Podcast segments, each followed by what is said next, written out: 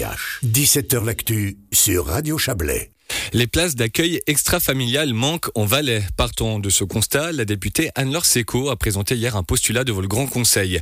Dans son texte, l'élu socialiste qui réside à Trois-Torrents estime que les disparités sont trop importantes entre les communes valaisannes. Elle demandait au Conseil d'État un état des lieux sur les structures existantes et la création d'un outil de planification pour aider les communes. Le gouvernement a renvoyé cette responsabilité aux municipalités comme le prévoit la loi. Le Grand Conseil a suivi en refusant nettement ce postulat par 75% des voix. Déçu mais pas résigné, Yann Lorseco promet de revenir à la charge. Quelques minutes après le vote, hier matin, on lui a tendu le micro. Anne Lorseco. La réalité, c'est qu'il y a des grosses disparités entre les communes dans notre canton, que la loi sur la jeunesse est assez claire, c'est qu'il faut qu'il y ait suffisamment de places dans toutes les communes de la naissance jusqu'à la fin de la scolarité obligatoire. Et aujourd'hui, le constat, il est que ça n'est pas le cas partout. Et je voulais questionner le Conseil d'État euh, sur ce sujet et puis essayer de faire avancer euh, les choses pour que les Valaisans et les Valaisannes puissent, peu importe où ils habitent, euh, s'en sortir avec les solutions de garde. Avec deux demandes de votre part oui, alors la première demande, c'était de faire un, un, état des lieux de ce qu'il existe et des besoins c'est-à-dire ces fameuses listes d'attente. Euh, alors j'ai eu un bout de réponse euh, sur les besoins, pas sur les listes d'attente. Puis la deuxième demande, c'était que le canton s'implique en soutien pour les communes euh, dans la planification. Donc de créer un outil de planification. Enfin voilà, c'était libre à eux, mais c'était vraiment de, que le canton soutienne un peu plus les communes pour avoir une meilleure planification. Dans sa réponse, le Conseil d'État vous explique qu'il y a déjà 310 unités euh, d'accueil sur le canton, que le, budget de soutien cantonal euh, au, salaire des, gens dans ces euh, structures a augmenté de, 29 millions en 20 ans et que finalement la loi le dit, ce sont aux communes d'intervenir. Vous êtes satisfaite de cette réponse? Pas du tout. Euh, alors oui, j'aime bien quand on me dit oui, en 20 ans, tout a été évolué, mais la société, elle a aussi évolué. Donc bien sûr qu'aujourd'hui, ça coûte plus cher. Les, le, deuxième parent ne reste pas forcément à la maison, en l'occurrence, c'est souvent les femmes. Les deux parents doivent travailler. Et cette réalité-là, ben, voilà, certaines communes, elles ont un petit temps de retard. Alors je dis pas, certaines le rattrapent, mais, mais voilà, on est quand même à la traîne. Et ce qui me dérange, c'est souvent ces comparaisons intercantonales où on dit, mais on est les meilleurs on n'est pas les pires. Ok, très bien, mais en attendant, il y a des gens qui sont sans solution et qui restent sur le carreau finalement. Et c'est ça le problème. L'une des pistes proposées par Christophe Darbelay est le développement de, de crèches d'entreprise. C'est peut-être une alternative? Alors, c'est peut-être une alternative. Effectivement, ben, euh, la crèche à l'hôpital du Valais, je la salue. C'est important ce genre de structure. Ça permet potentiellement de décharger les structures d'accueil euh, classiques. En plus, si on prend l'hôpital du Valais, au niveau des horaires irréguliers, ben, c'est un plus.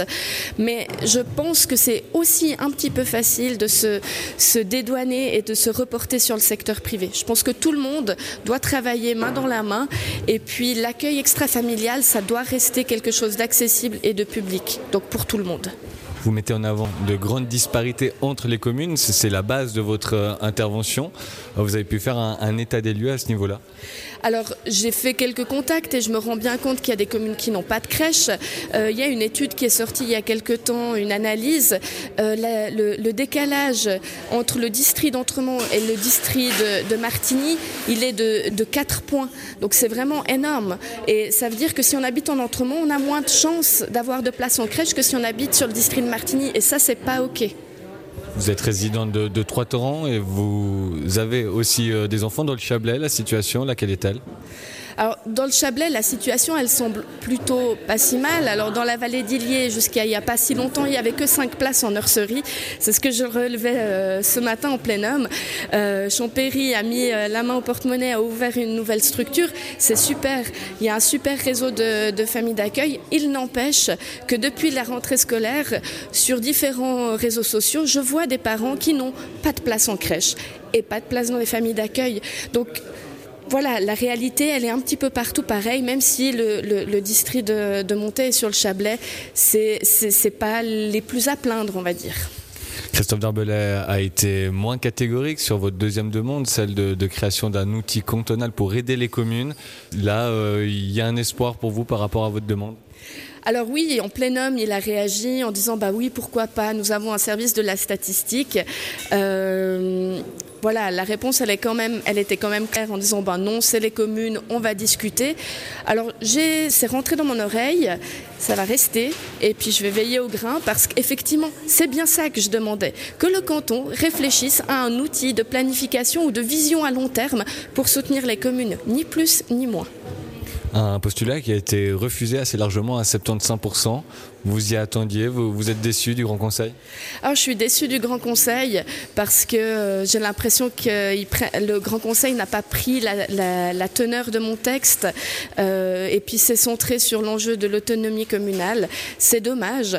Euh, maintenant, je m'y attendais. Comme j'ai dit, je vais veiller au grain sur cette histoire de, statistiques et d'outils. Et puis, je vais revenir avec d'autres forces de proposition parce que pour moi, c'est pas OK aujourd'hui que des Valaisans et des Valaisannes se retrouvent coincés sans solution de garde avec, souvent, pour les femmes qui doivent arrêter de travailler parce qu'il n'y a pas d'autre solution. C'est aussi ça en toile de fond, hein. vous, vous l'expliquez dans votre texte, les projets professionnels principalement des femmes, sont mis entre parenthèses.